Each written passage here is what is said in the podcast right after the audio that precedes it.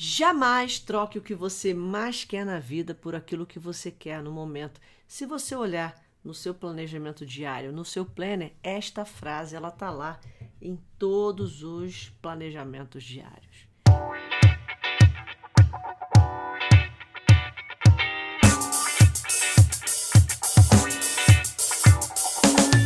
Por que que na vida real a gente costuma trocar o que mais queremos na vida por aquilo que a gente quer agora, no momento. Por que, que nós escolhemos procrastinar, que normalmente é o que a gente mais quer agora, no momento, ao invés de fazer a hora de ouro, que é o que vai nos levar ao resultado pretendido? Por uma razão muito simples. A culpada dessa história toda é a bendita dopamina. O famoso intitulado hormônio do prazer você prefere, sempre vai preferir procrastinar ao invés de fazer a hora de ouro. Por quê? Porque procrastinar é um prazer. Você prefere não fazer nada, ou então não fazer o que tem que ser feito, porque normalmente isso é mais prazeroso do que realmente ir lá e fazer o que tem que ser feito. É por isso, gente, é por isso que você prefere procrastinar.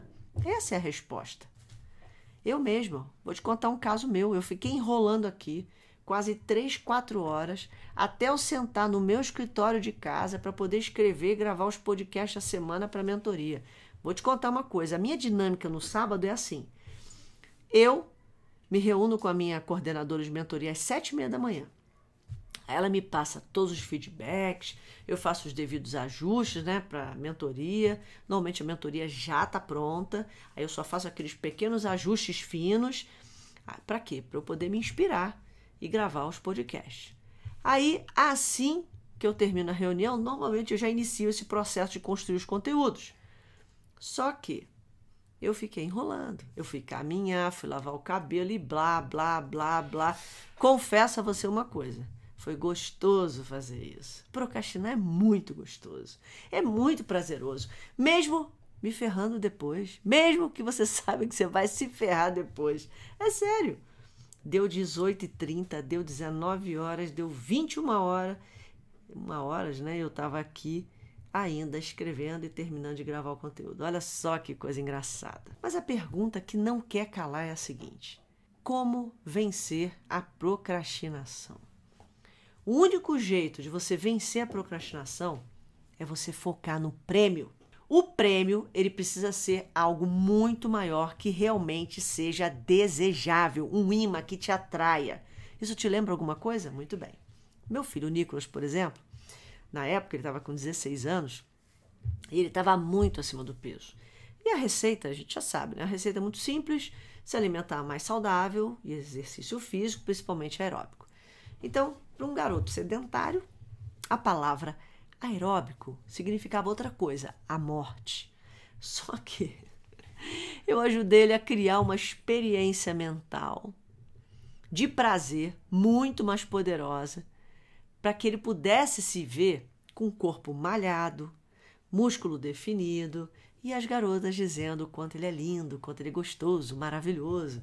Então, todas as vezes, né, antes dele sair para malhar, ele fazia essa visionalização, ele se via com esse resultado que ele pretendia e uma coisa que eu expliquei para ele, cada exercício que ele fizesse, né, que ele fosse sentir aquela dor, cada exercício ia significar ele se aproximar disso que ele queria. E cada doce que ele deixava de comer, cada vez que ele dizia não para uma guloseima, isso significava ele ficar mais bonito. O que eu quero dizer para você é que existem, na verdade, duas emoções que promovem a ação. As duas principais emoções são, primeiro, se livrar da dor. Não querer ser rejeitado pelas meninas bonitas, por exemplo, é uma forma de se livrar da dor. E a outra mais poderosa, né, tão poderosa quanto se livrar da dor, é o prazer. O prazer é o outro mais poderoso. Por exemplo, desejar que as meninas, sentir que as meninas desejam ele, as meninas bonitas. Só que é o seguinte: Existe uma questão ainda muito, muito importante que promove a procrastinação, que é um prazer absurdamente bom, gostoso de se viver, que é mais poderoso até que conquistar um resultado pretendido, gente. ou até se livrar de uma dor. Então, essa é a questão que eu quero que você preste bastante atenção. Sabe o que, que é? É sentir desconforto e dor. Isso realmente alimenta a procrastinação, que já é um prazer de não querer fazer. A nossa mente, ela faz qualquer coisa para não sentir desconforto, para não sentir dor. Ela mente para você, ela te aterroriza, ela coloca medo, ela traz dúvidas. O problema é que quando você decide fazer alguma coisa, ao invés de canalizar sua energia, seu foco na conquista ou em se livrar de um problema, sabe o que você faz? Você foca no processo. Você foca na caminhada dolorosa, na jornada de luta, ou seja, no desconforto e na dor para conseguir alguma coisa. Esse é o grande problema. A grande sacada e dica que eu tenho para você nesse último podcast da semana é: foque no prêmio. Se perceba quando você estiver pensando para onde está indo a sua energia, o seu foco, redirecione essa energia para o lugar certo, para onde ela tem que ir. Energia certa no lugar exato. Aliás, é o título do planner. E aí você entende que procrastinar é de fato um dos maiores prazeres que a gente pode sentir. Por isso que você bloqueia isso, entendendo que cada atividade te leva a um prazer ou a te, a te livrar de uma dor. E a sua maior conquista, né, em fazer a hora de ouro, sabe qual é? É saber que cada atividade que você faz, ela te aproxima do seu desejo ardente. Portanto, finish, terminamos mais um podcast, um super podcast. Saudações femininas. A gente se ouve no próximo podcast.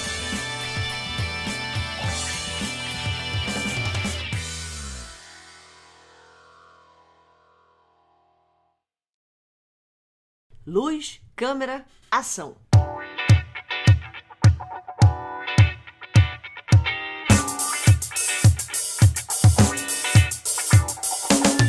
Uma das frases mais significativas que eu mais gosto é: mude sua história, mude sua vida. Mas eu te pergunto, como você pode mudar sua história? Como essa frase ela pode ser aplicada para que você possa mudar sua vida? Talvez você não saiba. Mas eu queria dizer que você é um grande contador de histórias. Talvez um contador de tragédias. É, pode ser. Talvez um contador de romance, história de redenção, onde o herói ele sempre vence os desafios, né? Ou história de grandes desastres, como documentários sobre catástrofes, fomes, doenças. Você já parou a pensar que tipo de contador de história você é? Sinceramente, que tipo de diretor de cinema? Por exemplo, talvez você seja um tipo Tim Burton, né? Que ele escreve aquelas histórias meio sombrias, ou do tipo Steven Spielberg, que é o meu predileto, que escreve filmes como De Volta para o Futuro, ET e por aí vai. Nós realmente somos grandes contadores de histórias. E você é um grande contador de história, porque é assim que você faz quando você vive uma experiência, seja ela boa ou ruim, não importa. O problema, sabe qual é? É que na vida real, quando você conta essa história ou essas histórias, elas trazem consequências reais. Na vida real, elas se transformam em resultados. Alguém te faz um grande mal. Aí sabe o que você faz? Você transforma esse acontecimento numa história dentro da sua cabeça. Você cria um roteiro. Você escreve. Esse roteiro é escrito por você. Nesse roteiro, você tem o poder de inter interpretar como você quiser esses fatos. De verdade, você pode interpretar do jeito que você quiser. Você pode, inclusive, escolher que tipo de personagem você vai interpretar. É sério. Você vai ser uma vítima? Será que eu sou a vítima? Será que eu sou o vilão? Que aí eu vou lá e me vingo? Ou, por exemplo, eu posso ser o herói com uma grande história de redenção, né? Onde você se torna um herói, você vence o desafio. Aí vem essa questão da palavra interpretar. Essa palavra ela acaba fazendo muito sentido. E ela faz todo sentido quando a gente analisa a situação essas situações que acontecem na nossa vida, como se nós fôssemos o diretor do cinema e o diretor desse filme que grita: luz, câmera, ação. Aí você, rapidamente, como diretor do filme, você pode decidir como tudo acontece. Assim como em uma tela de cinema, eu quero que você imagine o seguinte: quando o diretor ele quer causar drama, sabe o que ele faz? Ele muda a iluminação, ele muda a música, ele muda o jeito de interpretar os atores. Você tem esse mesmo poder. Você pode até não aceitar e acreditar, mas você tem esse poder. E sabe o que é mais curioso nessa história toda? É que quando você domina a arte de contar essas histórias para si mesmo, quando você domina essa comunicação que você tem com você mesmo, quando você torna essa comunicação poderosa e de grande poder, que te leva para frente numa espiral de crescimento, a sua vida muda. Por quê? Porque sua história mudou. O jeito que você passou a contar as histórias mudou. Suas histórias, quando elas se tornam é, grandes dramas, e na maioria das vezes você é a vítima, porque é assim que você conta história, né? Você faz grandes dramas onde você é a vítima, só falta se jogar no chão, ketchup e ficar se batendo. Por quê? Por que isso acontece? Porque você não pratica os cinco passos da comunicação que uma pessoa de alta performance tem. O primeiro é: nós generalizamos tudo. As pessoas generalizam provavelmente você generaliza tudo, tipo, todo mundo faz isso, a vida é assim, todo mundo faz isso comigo. Quando na verdade você só pode generalizar aquilo que for verdade absoluta. Todos os seres humanos precisam de oxigênio, isso é uma verdade absoluta. Agora que todo mundo é ruim, todos os homens não prestam, isso é um absurdo. Ok? Segundo ponto é que quando você começa a generalizar, você acaba eliminando essa barreira de você cria uma barreira de possibilidades, você não elimina essa barreira. Porque o jeito de eliminar a barreira de possibilidades é você dizer assim, você você gerar possibilidades é e se fosse possível, desde que você não generalize. Aí, quando você consegue fazer isso, o próximo passo é ação. Você dizer o que fazer e como fazer. Aí você especifica, que é o quarto passo, quem ou que. Aí você gera uma comparação e essa comparação ela pode muito bem ser usada a seu favor. Comparado a que isso é grande demais, comparado a que isso é pequeno demais. É aqui que muitas vezes você cria o drama do seu filme. Você que participa do programa de mentoria no controle, você já percebeu que quando você desenvolve essa comunicação interna, é primordial que você desenvolva ela para o seu sucesso. E aí, eu quero finalizar esse podcast dizendo o seguinte: luz, câmera, ação. Seja o diretor da sua vida, contando histórias de redenção que inspire a vida de outras pessoas. A gente se ouve no próximo podcast. Saudações femininas para você.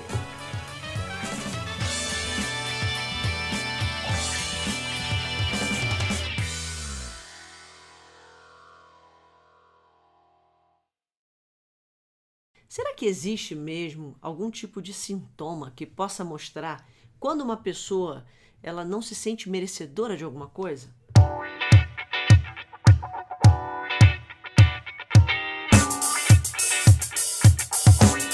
E, sinceramente, eu costumo pensar o seguinte, que quando a gente se sente merecedor de alguma coisa, a gente tem um tipo de comportamento que ele demonstra força, ele demonstra firmeza. Você não concorda? É claro, gente, que tem um, peso é importante, né? Algo que a gente tem que refletir. Muitas pessoas, elas podem se sentir merecedoras de, em alguns pontos, como por exemplo, ela se sente merecedora de ter uma família, de ter um relacionamento maravilhoso, mas isso não necessariamente significa que ela se sente merecedora do sucesso profissional, por exemplo. É muito importante que você identifique quais são os resultados que mostram onde você tem ou não tem essa crença do merecimento fortalecida. Então, quero compartilhar uma experiência muito interessante que provavelmente vai te ajudar a pensar, vai te ajudar a identificar onde? Onde é necessário fortalecer, onde é necessário construir essa crença do merecimento dentro de você. Eu tive uma aluna que ela queria muito ter sucesso na vida profissional, mas ela vivia reclamando. Sempre que ela me encontrava, né, ou sempre que ela mandava mensagem, ela reclamava muitas vezes para mim que ela tinha grande dificuldade é, de fechar com seus clientes. Mesmo sabendo que o trabalho dela poderia ser entregue duas ou três vezes melhor do que os outros concorrentes, ela ainda sentia muita dificuldade. Então, ela costumava repetir algumas vezes que estava cansada de fazer a empresa dela dar certo e que ela estava ficando velha demais para continuar tentando, enfim. Sabe o que ela não percebia? É que ela, no fundo, no fundo, ela não acreditava que merecia ser desejada pelos seus clientes. Olha só que coisa. Inconscientemente, ela se comportava de um jeito que deixava evidências que ela não se sentia merecedora dos clientes para que eles pudessem desejar ela como profissional para resolver o problema deles. Aí era muito comum né, você encontrar ela, muitas vezes essa minha aluna, com cabelos grenhado, é, sempre acima do peso, se vestindo sem nenhum tipo de atrativo, raramente se maquiava, Aí o que aconteceu? Durante o processo de visualização, eu orientei ela a fazer isso, né? Para que durante o processo de visualização ela começasse a se ver desejada, a se sentir desejada profissionalmente, a sentir que ela merecia admiração dessas pessoas, dos seus clientes, e que eles recomendavam ela para outras pessoas, e aí em pouco tempo, pouquíssimo tempo, o sentimento de se sentir merecedora fez com que ela mudasse a sua aparência como consequência da mudança da mentalidade dela, da crença sobre ela mesma. Ela emagreceu. Ela sempre estava bem vestida, sempre maquiada, com um sorriso no rosto. Preste atenção numa coisa: o merecimento, ele deixa rastros. O merecimento, ele é percebido no comportamento. Quando a gente não se sente merecedor de alguma coisa, a gente é nós somos capazes até de nos sabotar, de verdade, e até destruir aquilo que a gente recebe. Muitas pessoas passam a vida se sabotando e destruindo os seus relacionamentos, se ao menos terem a menor ideia, a menor consciência de que elas fazem isso porque elas não se sentem merecedoras. Você sabia disso? Então eu quero dizer uma coisa para você. Você não está sozinho. Você não é o único que teve a autoimagem destruída. Você não é único nesse mundo. Você não está sozinho. Se sentir não merecedor é apenas uma consequência. Só que, quando você tem uma autoimagem, né? Se a sua autoimagem ela foi destruída, ela pode ser reconstruída. Melhor, melhor do que isso. Ela pode ser construída em cima das ruínas, porque você conseguiu ressignificar sua história de luta essa história de luta e destruição que muitas vezes, ou que você possa ter passado.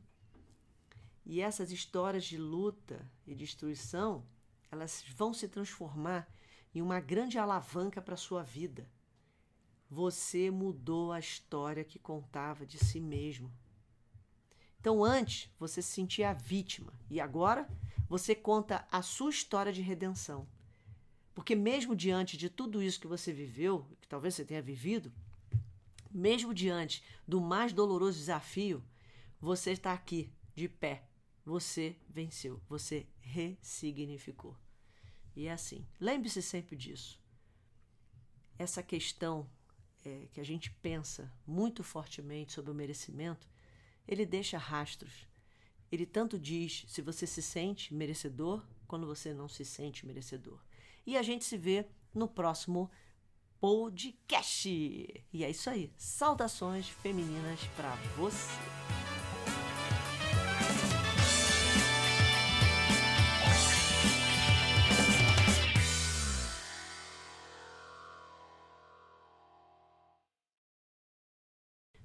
Todo mundo tem o que merece. Por muitas vezes na minha vida, confesso a você que eu já ouvi isso.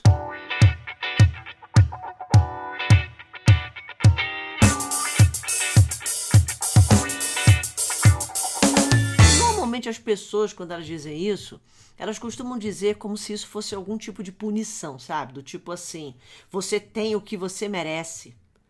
E, para dizer bem a verdade, eu nunca, nunca na minha vida, eu ouvi ninguém dizer isso com alegria.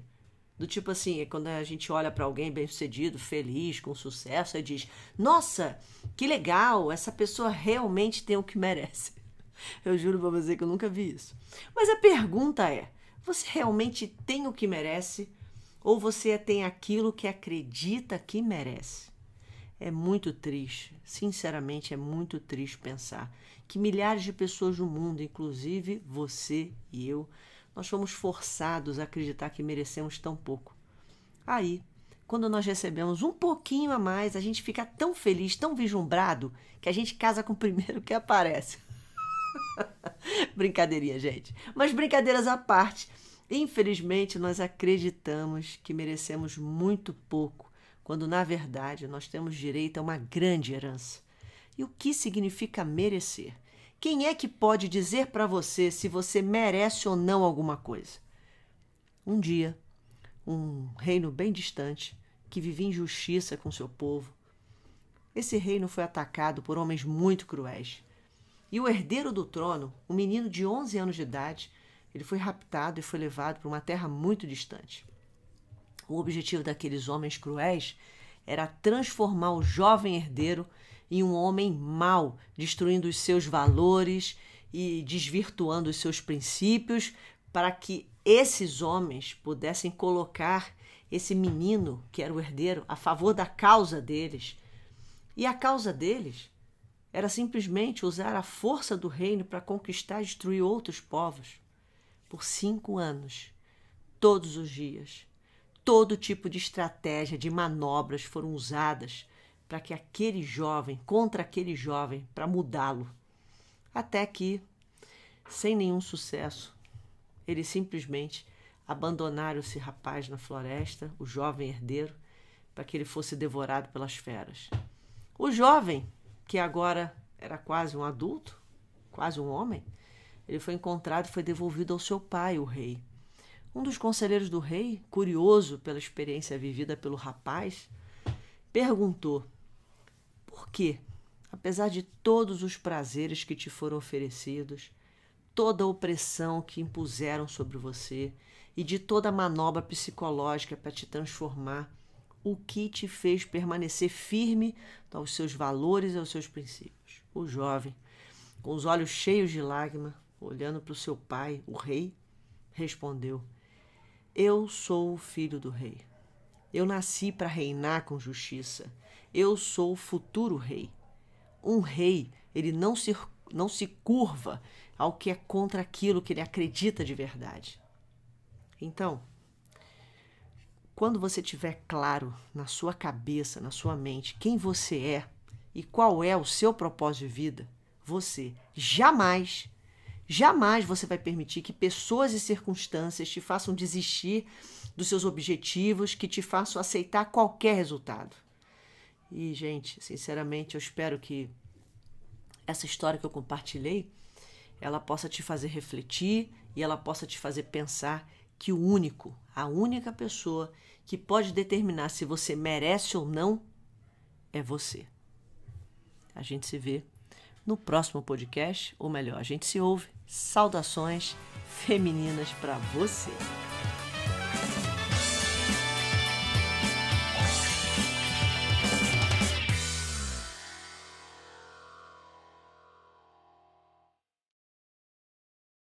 A culpa é de quem? Sinceramente, nós passamos a vida culpando as pessoas, circunstâncias pelos nossos resultados ruins. Sabe o que é mais interessante? É que quando uma coisa dá certo, o mérito é seu. Mas quando dá errado, a culpa é do outro, acredite se quiser.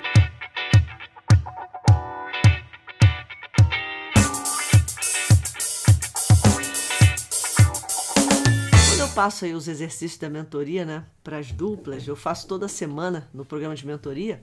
Os alunos eles costumam culpar, eles costumam dizer que seus pares são os culpados, que eles não entraram em contato e por isso não fizeram exercício e etc e tal. um dos principais sintomas de baixa performance é não assumir a responsabilidade. Agora, o mais engraçado é que isso é assim desde que o mundo foi criado, desde que o mundo existiu. Veja só o que aconteceu com os nossos primeiros pais, Adão e Eva. Eles foram colocados no paraíso. E o Senhor foi muito claro quando disse para Adão e Eva não comerem do fruto proibido.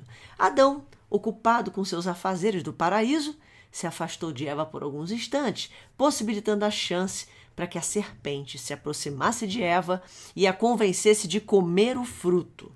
Eva comeu o fruto. A serpente convenceu a Eva de levar o fruto para que Adão também comesse. Adão comeu o fruto. Então, o Senhor aparece e diz para Adão: Adão, por que comeste o fruto proibido? Então Adão responde: A mulher que me deste, Senhor, comeu do fruto e me deu para comer. Eva, por que comeste do fruto proibido? Eu comi porque a serpente me enganou. Lúcifer, por que deste a Eva do fruto proibido? Então o demônio olhou para os lados, viu que não tinha quem culpar e teve que ficar com a culpa. Foi simples assim. A moral dessa história faz a gente pensar o quanto nós evitamos assumir a responsabilidade por nossas escolhas ou a responsabilidade pelo problema. E sabe por que isso acontece? Porque a maioria das pessoas, elas não sabem a diferença de ser responsável por alguma coisa, que é muito diferente de ser culpado por essa coisa. Nós estamos sujeitos a escolha de outras pessoas. Isso é fato. Você está sujeito a pessoas que te fazem mal, pessoas que são desonestas, pessoas que manipulam, que enganam. O fato é que a culpa, mesmo não sendo sua, no entanto, isso não tira de você o privilégio, é um privilégio, de assumir a responsabilidade e resolver, de seguir em frente, de estar no controle da própria vida. Então, o primeiro passo para a grandeza é ser proativo. E ser proativo significa assumir a responsabilidade pelas suas escolhas e o privilégio de se responsabilizar pelos melhores resultados ou por resolver um problema que afeta a sua vida, mesmo que a escolha errada ou o erro ou a culpa ela não seja sua. Então, definitivamente, eu quero te falar de coração, toda a minha alma de verdade. Para! Para de dar o controle da sua vida para as outras pessoas. Sério. Use do seu privilégio de se responsabilizar pelos seus resultados. Você pode escolher ser o cordeiro ou leão. Você pode escolher ser a presa o predador, ou a vítima ou o herói da sua própria vida, o herói da sua história. Fica com esse podcast aí e a gente se vê no próximo podcast. Saudações femininas.